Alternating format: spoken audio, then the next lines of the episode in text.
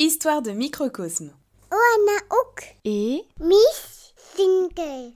Millard, le petit canard. C'est l'histoire d'un canard qui s'appelait Miar.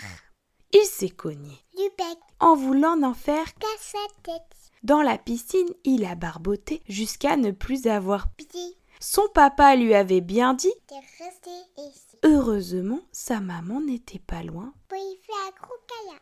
Millard avait tellement eu peur qu'il eut droit, À ce repas avant le cacahuète, gratte et cookies. fut son goûter, et il se sentit vite rassasié.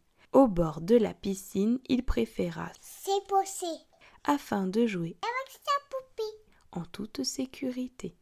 À bientôt pour de nouvelles aventures!